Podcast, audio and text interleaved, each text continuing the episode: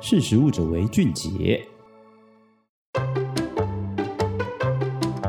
Hello，大家好，欢迎收听《识食物者为俊杰》，我是杰谦。今天要来跟大家分享的是汽水包装跟销量之间的秘密。我们在网络上常常可以看到很多网友戏称汽水是肥宅快乐水，这是因为汽水的热量跟含糖量都非常的高。那现在很多人都开始关注健康的问题，加上许多国家都出手管制含糖量过高的食品了。可口可乐跟百事可乐这些汽水制造商又要怎么在含糖量跟销量之间取得平衡呢？在提到这些汽水制造商的策略以前，我们先来告诉大家，吃下太多糖会对你的身体带来哪一些问题。国外的饮食专业媒体就指出，有百分之五十八的美国成年人希望减少吃含糖食物，来避免肥胖、糖尿病跟心脏病。也有研究发现，如果我们把包装食品当中的糖分减少八到十个 percent，这样全美国就可以省下超过一千一百亿美元的医疗保健费用，相当于是新台币三兆三千三百七十四亿元，是非常非常庞大的一笔费用。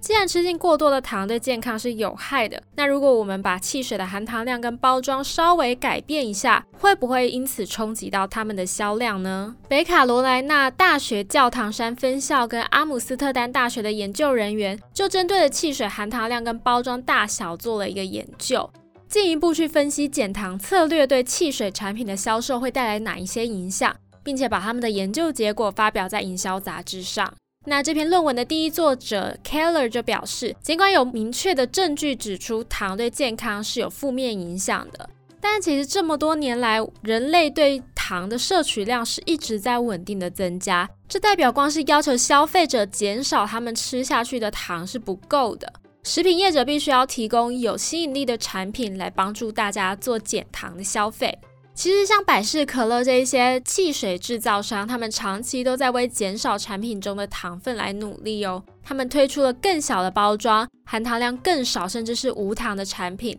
来吸引注重健康的消费者。例如，二零一一年的时候，百事可乐就推出一款不含阿斯巴甜的饮料，那含糖量只有常规产品的一半，而且把尺寸缩小。那虽然平均含糖量维持不变，但是消费者吃下肚的糖分确实减少了。这个做法呢，很显然就可以帮助我们减少糖的摄取。那不少品牌也陆续推出这种小罐的，大概两百二十 ml 的包装。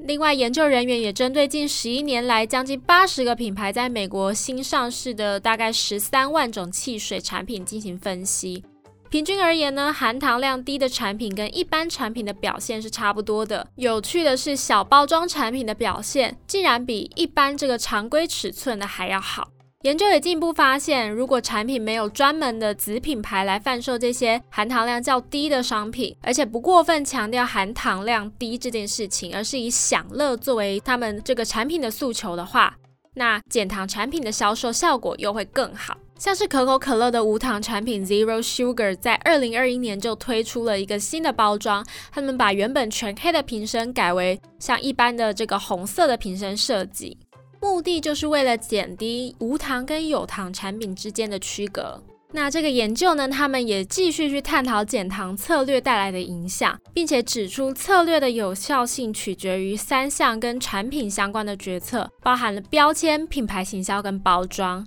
他们对减糖策略如何影响销售有非常重要的调节作用。首先呢，品牌制造商必须决定他们要不要标明这些产品是含有健康或是不健康的成分。这代表消费者可以决定他要享乐或者是选择健康。像是百事可乐就强调享受，而且在某一些特别的情况会强调他们是使用真正的糖来制造。那激浪汽水呢，就是强调他们在某一些情况是不含糖的。例如，包装可能会标示说是零糖，在品牌行销的决策上，就会决定低糖产品要在减糖子品牌推出，还是在主品牌底下推出。例如，可口可乐就以可口可乐的名义推出了零糖产品，而不是像过去这个 Coke Zero 之类的子品牌。另外，包装的决策也很重要，像是每包产品要放多少瓶的汽水，如果是用单件单件来卖的话呢，就会限制消费者的消费意愿。那研究人员发现，这跟缩小包装尺寸的效果是很类似的。那听完这次的分享，大家下次去卖场或是超市的时候，也可以留意一下货架上的汽水产品，是不是在包装上面有一些特别的地方。那今天是食物者为俊杰的分享就到这边，我是杰谦，我们下次见，拜拜。